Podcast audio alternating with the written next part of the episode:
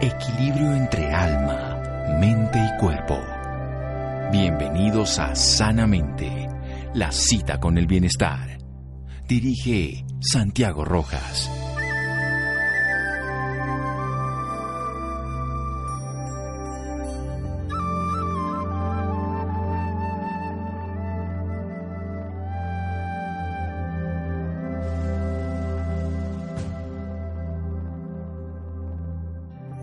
Ignorar la naturaleza humana o la conciencia inherente a ella engendra lo nefasto. Una y otra son inseparables, como inseparables son el cauce y el río. Luz Ángela Carvajal Posada.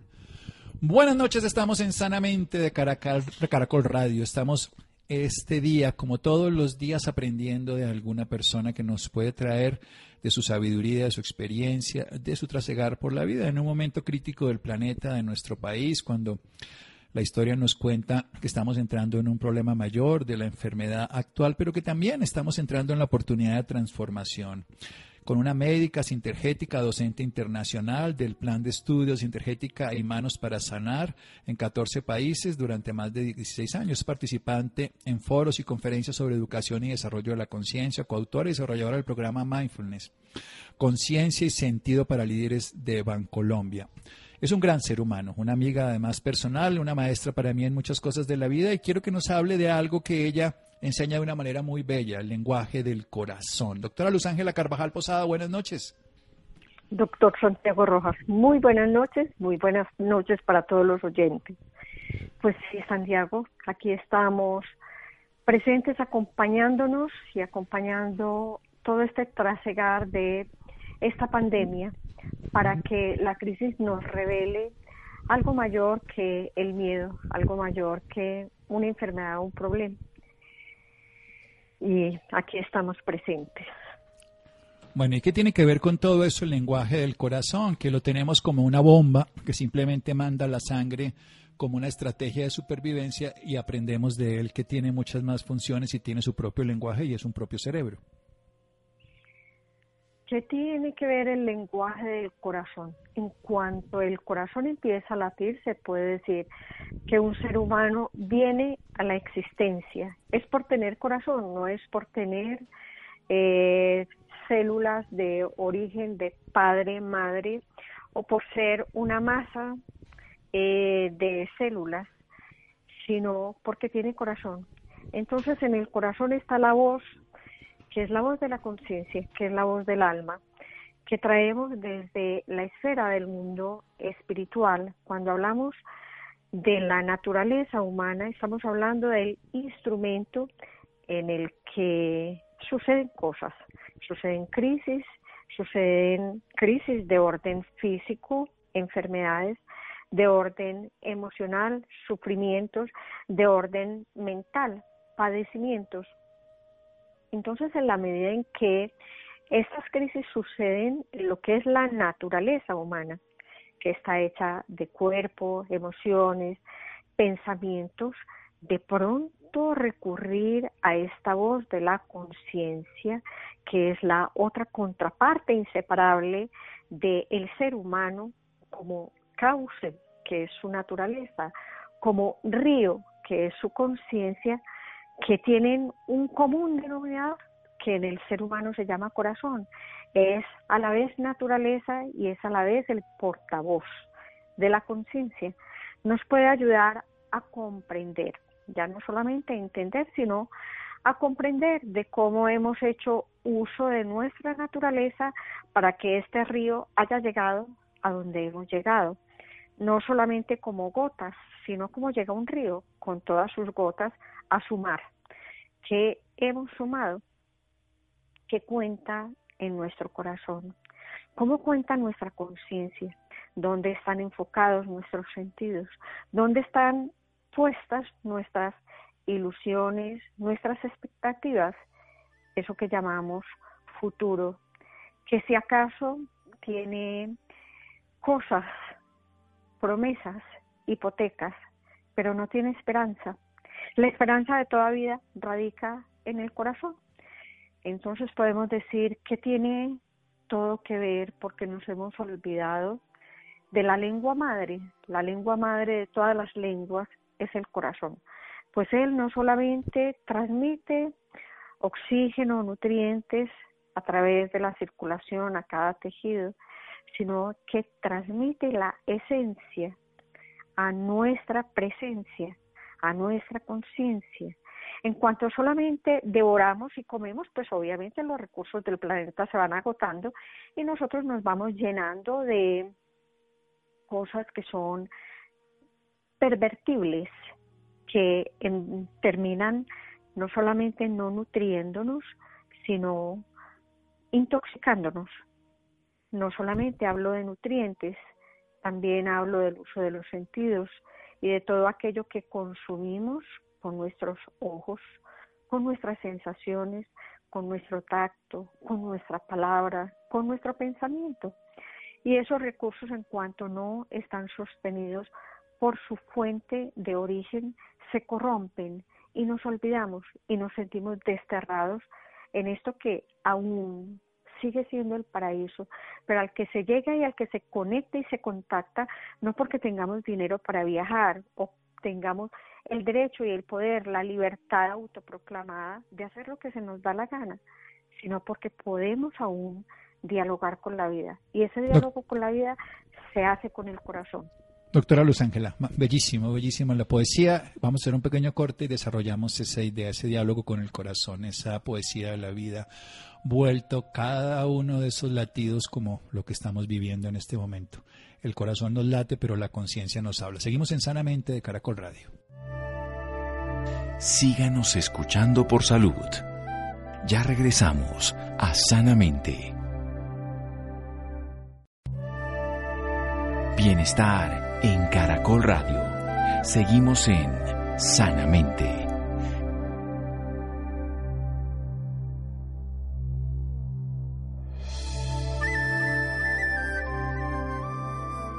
Seguimos en Sanamente de Caracol Radio. Luz Ángela Carvajal nos está hablando una bella poesía del corazón. El corazón es la voz de la conciencia, al tiempo que naturaleza es portavoz, nos permite, nos permite no solamente entender, sino comprender, nos demuestra que la esperanza está en el corazón, que es una lengua madre la que está en el corazón, que está en todos, que es la esencia de nuestra conciencia y que estamos intoxicados porque estamos saturando nuestro sistema de muchas cosas, no solamente lo que comemos desde el punto de vista de nutrientes o de comestibles, sino de lo que percibimos, de lo que deseamos, de lo que tenemos como ambición. Pero el corazón es una máquina que bombea la sangre, pero bombea más cosas. ¿Qué es esto de que el corazón es un tercer cerebro, un segundo cerebro, como lo queramos ubicar, ya que algunos hablan del segundo cerebro que está localizado en el tubo digestivo? Yo diría que si lo pongo en orden, considero que es el primer cerebro. Es el primer cerebro en cuanto es capaz de pautar la vida. ¿Qué hace un cerebro? Da pautas que afectan todo un sistema y lo ordenan. Quiere decir, le dan órdenes, pero las órdenes son ordenantes porque tienen un orden. O sea que ese orden tiene que ver con la vida, para mí el corazón no es, pues digamos que es que nos dimos cuenta de un cerebro al que llamamos el primer cerebro, luego un segundo cerebro que es el del sistema digestivo y en ese orden de ideas vamos yendo a lo esencial hasta que seguramente al final encontraremos el que estaba detrás de todos los cerebros, que es el campo inteligible el que relaciona, el que interconecta, el que establece significado y sentido, el que soporta la vida en todos los sentidos, para mí es el corazón. El que interconecta todo. Absolutamente todo. En el cuerpo, ¿qué es lo que interconecta? No solamente la circulación y los miles de kilómetros de vasos sanguíneos que tenemos como algo tangible y visible, esa es apenas la huella de cómo el corazón interconecta verdaderos planos, campos de conciencia que entran a nosotros a través de resonancias, campos de resonancia y que circulan como avenidas del universo adentro de nosotros. Entonces ese es el verdadero campo de conexión, campo antena, igual que nuestro cerebro es un campo antena que es capaz de recibir señales sutiles y convertirlas en respuestas adecuadas. Esas respuestas adecuadas en cuanto a nuestro cerebro es el instrumento de la mente y una mente que todavía actúa con su sesgo negativo.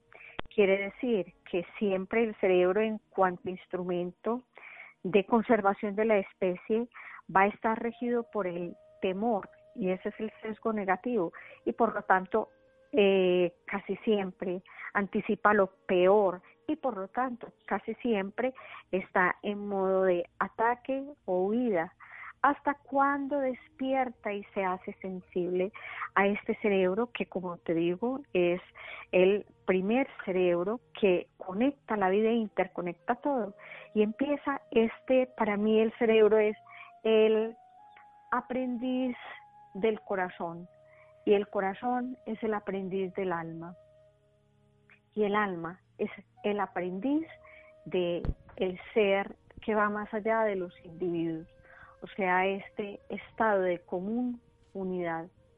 Así entonces el corazón como cerebro, no lo pongamos primero, segundo, tercero, tiene, se dice que alrededor de 100.000 neuronas, pero ¿cómo serán de poderosas esas neuronas, Santiago, que son capaces de inducir estados en el cerebro antes de que el cerebro se dé cuenta?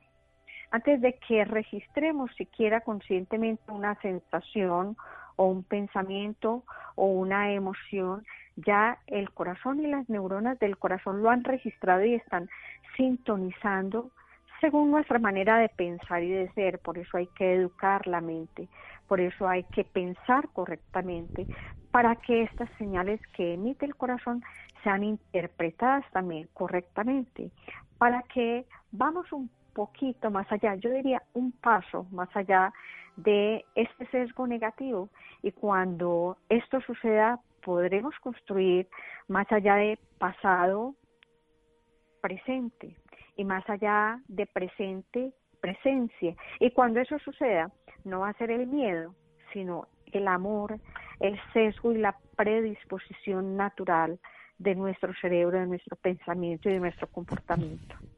Bien, entonces entiendo algo bien interesante. El cerebro nos da el yo, la personalidad, ese ser aislado que se identifica con su memoria, con su imagen, con su proyecto personal, pero el corazón nos conecta a través del cuerpo en las redes que nosotros conocemos como circulación, ya sean que se van del corazón, las arterias o que se devuelven a él como las venas y la circulación menor, como lo enseñaba Harvey y otros personajes de la historia médica, pero usted nos habla que nos conecta con el cosmos, que todo lo que nos mueve y nos mueve, que es una antena. ¿Cómo funciona esta antena? ¿Cómo tiene ese ritmo y esa cadencia esta antena para percibir una realidad que es insensible o por lo menos el cerebro no la percibe como tal? Bueno, Santiago, eh, por campos de resonancia, sí sabemos cómo el corazón tiene una memoria que incluso puede eh, sobreponerse, no digo suplantar, pero sí eh, sobreponerse a los argumentos y a la memoria, al comportamiento de un ser humano estructurado en cuanto se sabe que un trasplante de corazón trasplanta también memoria de ese otro individuo. Y no solamente memoria y más que memoria como aprendizajes concretos como comportamiento y tendencia al comportamiento. Ya que el corazón de verdad guarda una memoria profunda y significativa que se desempaqueta e induce en el otro comportamiento. Que yo sepa, no le han trasplantado el cerebro, solo el corazón, y sin embargo esta persona empieza a tener actitudes, comportamientos, rasgos de personalidad que le eran propios a quien, de quien donó el corazón. Entonces, empezando por eso, sabemos que hay un misterio que está más allá de una conectividad física, porque podemos decir, bueno, si es que hay campos de relación, de resonancia, sistemas nerviosos, el nervio del corazón, cosas que se dicen, para explicar cómo el corazón induce en el cerebro comportamiento. Pero ¿qué sucede cuando esas vías se desconectaron como vías anatómicas y alguien que recibió un trasplante de corazón empieza a pensar, a sentir, incluso a recordar cosas que nunca ha vivido y estaban depositadas en esas 100.000 neuronas del corazón? Como estado de memoria. Pero digamos que es que no son las neuronas, que es que las neuronas son el puerto de contacto de experiencias de las que tomamos de la matriz del espacio y el tiempo, de la vida una, algo que atesoramos, llevamos al corazón y nos significó, nos impresionó, nos impactó, quedó ahí y esa historia se está contando permanentemente pero también se dice que es que hasta el 60% de las fibras del corazón son realmente neuronas modificadas. Y en cuanto para mí como me lo represento son estados de resonancia de propiedades del universo que se manifiestan a la manera de mi consentimiento, pues son esos estados del universo los que el corazón es capaz de leer y por eso será que una mamá sabe lo que le está pasando a su hijo a 10.000 kilómetros de distancia cuando ya el bendito campo magnético del corazón que se dice que es tan poderoso que alcanza 5 metros, hace rato está diluido en el océano, en el espacio. Pues eso es una internet que tenemos con la conciencia. Vamos a hacer otro pequeño corte, doctora Luz Ángela, para que siga usted con esta poesía de la vida al latir del ritmo del corazón, el ritmo de la conciencia y la esperanza. Seguimos en Sanamente de Caracol Radio. Síganos escuchando por salud. Ya regresamos a Sanamente. Bienestar en Caracol Radio. Seguimos en Sanamente.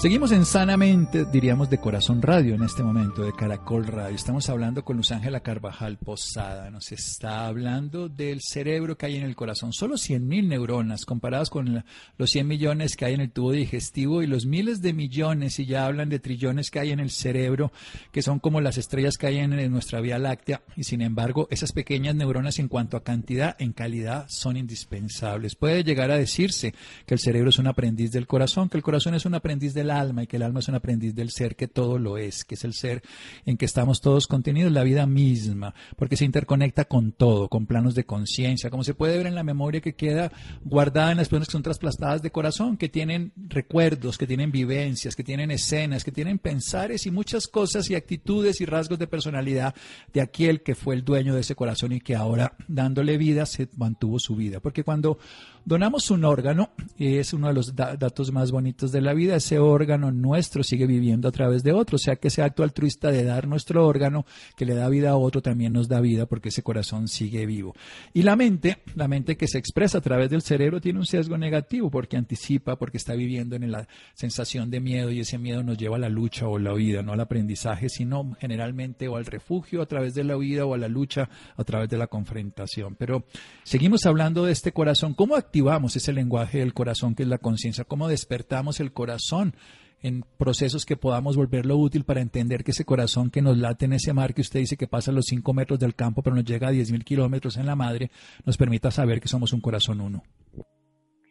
Bueno, yo Santiago pienso que eh, se nos ha advertido cuando entramos en este anhelo de crecimiento espiritual que no es otra cosa que una manifestación de una conciencia ampliada y un estado de relación afín, empática eh, con todo lo que existe, que nos han dicho que matemos el ego, que nos han dicho que ignoremos los sentidos, pero yo pienso y siento sinceramente, y esto es uno de los trabajos del aprendiz del alma, que es a través de ese ego, que es a través de los sentidos, como habiéndonos sumergido en este mundo de egoísmo, ese ego tiene que ser el instrumento para despertar nuestra conciencia, para a través de nuestras sensaciones, percepciones, comprensiones, eh, sentimientos, filiaciones, devociones, nuestro corazón sea parte y partícipe de la experiencia, porque no es una espiritualidad ni cobarde ni con una eh, moralidad indolente frente a la responsabilidad que tenemos en el mundo en el que estamos, Sería muy fácil decir que somos espirituales porque matamos el ego y matamos el deseo y dejamos nuestra responsabilidad. No puede ser. Entonces, lo primero es emprender la, la toma de las riendas de nuestro instrumento, comprender la naturaleza del instrumento como lo que es, es un regalo para vivir los sentidos, para despertar los sentidos, para reconectarnos cada vez con más conciencia con el milagro de la vida que acontece no solamente en mí, sino tal como en mí, en los otros, hasta en un grano de arena. Entonces es empezar a purificar, el uso de nuestro instrumento, de nuestros sentidos, ya no solamente para defendernos, para sobrevivir, sino para servirle a la vida, para ah. amar la vida, para comprenderla. sí, eso me encantó, para servirle a la vida, pero para poder servir hay que amarla. ¿Cómo podemos amar una vida que no es como nos gustaría que fuera? Eh, yo pienso, Santiago, que eh, es empezar a ser libres de la tiranía de lo que me gusta y lo que no me gusta, es que pueda amar lo que tengo que hacer. Lo que no son las expectativas, los apegos, las aversiones, eh, la inercia, las que nos hacen prisioneros y nos impiden participar en presente, o sea, en la presencia en la que simplemente nuestros sentidos están conectados y ponemos todo el corazón. Aquello es lo que ponemos todo el corazón, por ejemplo, con los hijos, que a veces nos dan lidia, a veces nos dan dolor, y sin embargo los amamos. ¿Por qué? Porque ponemos la presencia, ponemos todos nuestros sentidos, ponemos todos nuestros recursos para que les vaya bien. Entonces, ¿qué tal? Si en lo que hacemos ponemos todos nuestros recursos para que eso vaya bien, para que mi trabajo vaya bien, para que mis relaciones vayan bien, para que el mundo, el planeta vaya bien, no a pesar de mí mismo, sino a través de mí mismo. Es la forma como empezamos. La vida tiene un recurso muy importante, que es la capacidad de amar aquello a lo que nos entregamos, así nos cueste dificultad, así nos produzca dolor. No, nos tiene que gustar lo que amenaza la vida y lo, la vida que no es digna de ser vivida. No tenemos que amar eso. Eso es un, una esclavitud de la conciencia. Pero si hay algo que hacer, trabajo por hacer, ojalá nos guste. Y si no nos guste, pues nos entregamos, como decimos, de patas y cabezas. Y cómo no establecer relación de amor si en cada latido de nuestro corazón, en cada respiración, está el potencial de la vida una conectándonos. Y a eso lo llamamos amor, es que es el estado de unidad, es el estado de presencia y de participación. Es un estado en el que nos podemos reconocer, ¿sí? Además, ese, ese, amor es la fuerza coherente que todo lo renueva y todo lo permite sentir con una sensación en este momento que nos trasciende. ¿Usted cree que uno podría llegar a ser una técnica? ¿Hay alguna estrategia? ¿Hay algún modelo? ¿Hay un camino para encontrar esa, ese ritmo, esa vida del corazón de una manera más allá de lo mecánico de la bomba que late en cada minuto unas 70 veces? Sí, yo tengo una muy, muy simple y muy sencilla. Si al comienzo del día invocas aquello que te produce veneración, asombro, si invocas y evocas la gratitud y si invocas la esperanza, abres la puerta del corazón, que es un estado de gozo y de sabiduría.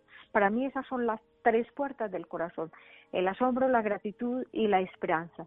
Y si al final del día, todos los días, tú recapitulas y miras todo lo que hiciste, lo que no hiciste y qué tanto hubo de asombro, de gratitud y de esperanza, pienso que los sentidos se van haciendo naturalmente resonantes, correspondientes con esos estados. No es una cuestión de palabras, ni de gestos, ni de eh, cortesía, es una cuestión auténtica. Y lo auténtico viene no de mente, sino de corazón no de mente, sino de corazón. Todo lo que nos mueve y nos conmueve, una antena de recepción que nos conecta con la vida, un renacer en cada momento y descubrirnos vivos como una parte de la humanidad. Nos queda entonces un pequeño y gran legado para la vida, asombrarnos todos los días, agradecer y tener esperanza, descubrirla en cada oportunidad, en cada momento, porque la humanidad está moviendo un momento crítico, pero tenemos un corazón que nos late, una unidad de conciencia y la recomendación que nos hace la doctora Luz Ángela es precisamente que mantengamos esta realidad, esta realidad que llamamos el lenguaje de la conciencia, el lenguaje del corazón, con asombro, gratitud y esperanza. Una última recomendación, nos queda un minuto, doctora. Bueno, yo diría que las crisis son el mejor momento para que pase algo distinto. Todos hemos pedido en algún momento que pase algo y cuando pasa no es momento para encerrarnos a esperar que pase, sino para dejar nuestra mejor huella, para ver la oportunidad de hacer la diferencia. Todos con nuestra actitud, con nuestro cuidado de sí mismos, con nuestro cuidado de los demás, asumiendo esa responsabilidad como nuestro mayor compromiso y nuestro mayor aporte, podemos hacer la diferencia. Todos. En el pensar, en el sentir, en el actuar, que nos estemos cuidando no solamente nuestro pellejo, sino el de este amadísimo planeta con todos sus seres.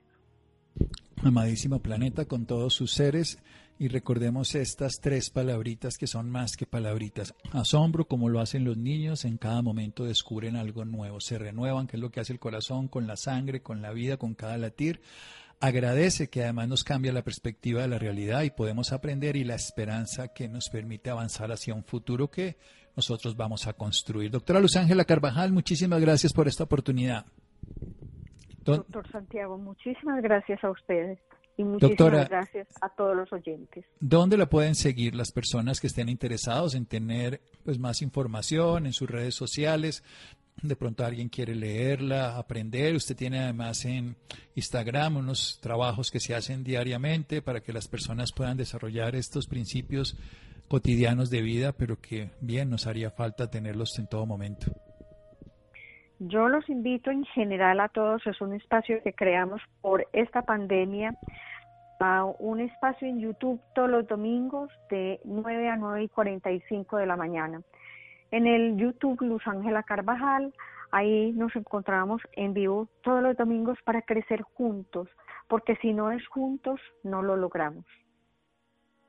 Si no es ahora y si no es entre todos, no se logra, por supuesto. No hay que esperar, sino hacer.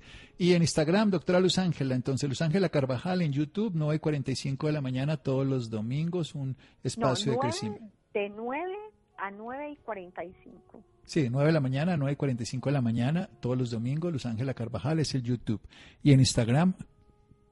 En Instagram también Luz Ángela Carvajal. Eh, todos los días trabajamos cuarentenas.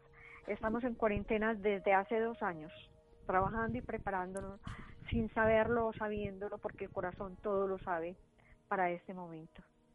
Sí, era donde quería llegar, porque hace ya dos años que ella tiene una cuarentena de trabajos y de trabajos, y ahora que estas cuarentenas se han vuelto ochentenas y seguirán cambiando, pues el trabajo del corazón que se renueva en todo momento y que nunca acaba, sino que vuelve y nace en cada latir, pues no lo está recordando. Luz Ángela Carvajal la van a encontrar en Instagram o la van a encontrar también en YouTube. La pueden ver de 9 a 9 y 45 de la mañana todos los domingos y la pueden seguir todos los días en arroba Luz Ángela Carvajal en Instagram. Doctora Luz Ángela, muchísimas gracias.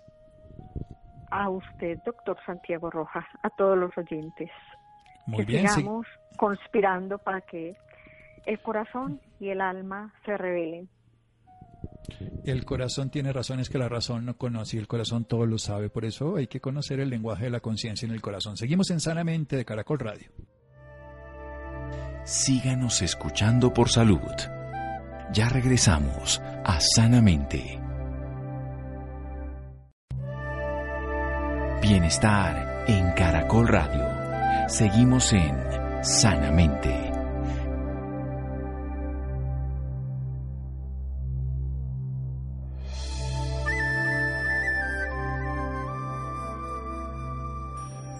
Seguimos en Sanamente de Caracol Radio, los interesados en Instagram de la doctora Luz Ángela Carvajal, Luz Ángela Carvajal, y en YouTube, ayer es una charla todos los domingos de 9 a 9 y 45 AM en YouTube con ese nombre, Luz Ángela Carvajal, Desarrollar Conciencia. Ya viene haciendo hace dos años cuarentena. Su corazón sabía algo que nosotros no y nos está preparando de esa manera. Vale la pena leerlos y seguirlos. Bien, cambiando de tema, los riñones son los órganos encargados de eliminar los productos de desecho, producir la orina y generar una cantidad de hormonas esenciales como la eritropoyetina. Para la Sociedad Española de Oncología Médica, cada riñón tiene aproximadamente el tamaño de un puño. Está situado en la parte posterior del abdomen, a cada lado de la columna. Lo interesante es que el cáncer renal representa entre 2 y el 3% de todos los cánceres. Es muy importante hablar sobre este tema. Juan José. Buenas noches Santiago para usted y para quienes nos escuchan a esta hora. La Organización Panamericana de la Salud hace un llamado a tomar medidas de acción sobre el cáncer, pues se prevé que para el 2030 el número de personas recién diagnosticadas con cáncer aumentará un 32% y ascenderá a más de 5 millones de personas por año en las Américas, debido a que la población está envejeciendo, los estilos de vida están cambiando y a la exposición a factores de riesgo. Para hablarnos más del tema nos acompaña el doctor Ray Manne, médico oncólogo clínico, director científico en Sociedad de Oncología y Hematología del Cesar, formación en Universidad Complutense y Hospital Universitario 12 de Octubre de Madrid, España es subespecialista en oncología genitourinaria, máster en oncología molecular del Centro de Estudios Biosanitarios. Buenas noches, doctor, y bienvenido Sanamente. Doctor, inicialmente hablemos sobre un órgano muy importante, en este caso el riñón. ¿Qué es y cuál es su función? Ok. El, riñón, en efecto, no es un órgano, son dos órganos que tenemos eh, en la parte de atrás, en la zona lumbar, en la, en la espalda. Mm, la función de los riñones es depurar y eh, filtrar la sangre para eh, producir la orina. Su, su función básicamente es filtrar toxinas y regular de una manera muy, ah, muy fina y muy estricta eh, la presión arterial y, tiene muchas, muchas otras funciones, pero esas son las dos básicas más importantes. Doctor, teniendo en cuenta lo que nos acaba de decir, ¿se puede presentar cáncer en los riñones y por qué? Sí, el, el cáncer de riñón um, es una enfermedad que no es muy frecuente cuando hablamos de, de cáncer, pero sí es una enfermedad que se, que se ve con, con relativa frecuencia en la consulta. Um, los, los factores de riesgo para poder llegar a desarrollar un cáncer renal eh, son el haber fumado o el, o el ser fumador activo, eh, padecer de hipertensión arterial, eh, obesidad, el consumir de manera crónica analgésicos. También se han descrito ciertos factores genéticos de riesgo eh, y um, el que un paciente en la niñez haya recibido algún tratamiento de quimioterapia también predispone a, padecerlo. Doctor, ¿cuáles son los síntomas de este cáncer? Ok.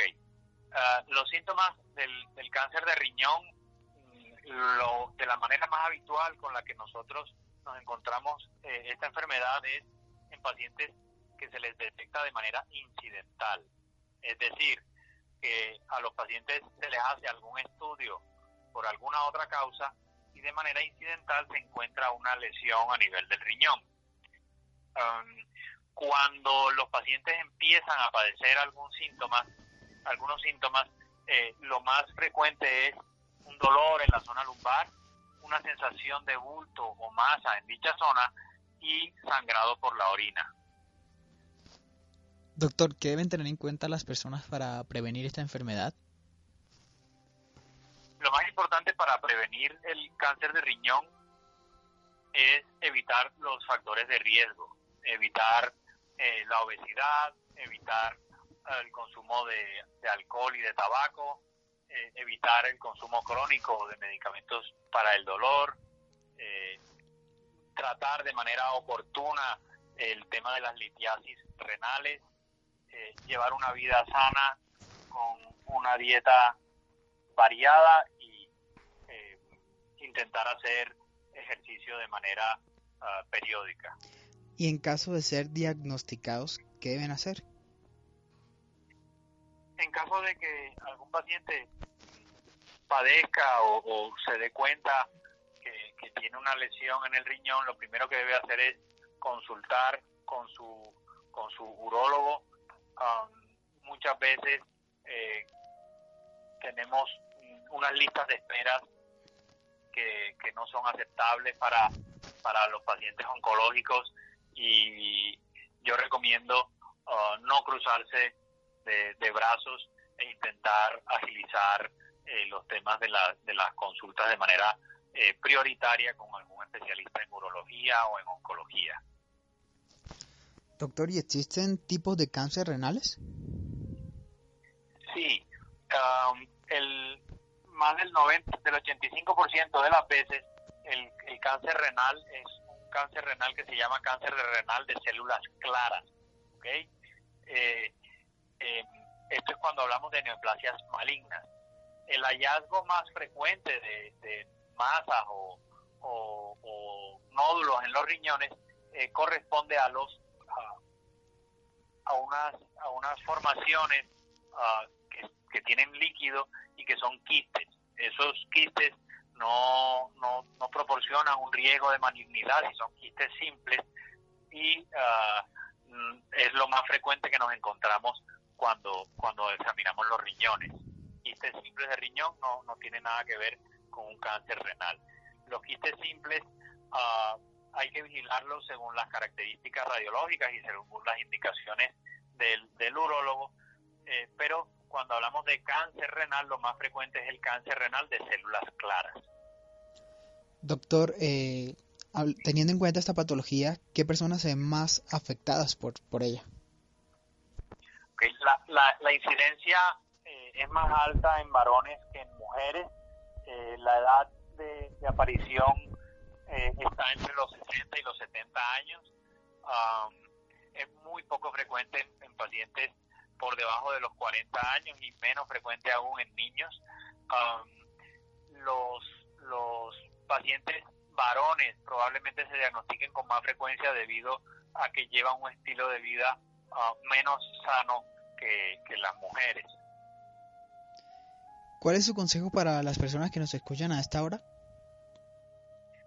Mi consejo es cuidarse, eh, básicamente ahora con el tema del, del COVID, les recomiendo como todos lo han hecho, quedarse en casa ah, y si, si tienen algún problema de, de tipo renal, pues no descuidarse, tratar las litiasis a tiempo es importante porque esa inflamación crónica que van generando los, los cálculos puede degenerar en algún problema eh, de tipo maligno. Entonces, cuidarse, no descuidarse y por ahora mantenerse en casa. Y para las personas interesadas en contactarlo, ¿dónde lo pueden hacer? Um, yo atiendo consulta en la Sociedad de Oncología y Hematología del Cesar, ahí me pueden encontrar en la, en la, en la página web. Eh, también yo atiendo consulta en la ciudad de Barranquilla, en la clínica Porto Azul. Ah, con, con mucho gusto les, les puedo dar el teléfono de la, de la secretaria y de la, y de la enfermera con, para que me contacten. Pues gracias, doctor Ray Manne, por esta información y por acompañarnos hoy en Sanamente. Muchas gracias a ti por la invitación y un saludo a, todos los oyentes. Bueno, Juan José, muchas gracias. Gracias a Freddy, Ricardo Bedoya, Laura, Jessy Rodríguez. Quédense con una voz en el camino con Ley Martín. Caracol piensa en ti. Buenas noches.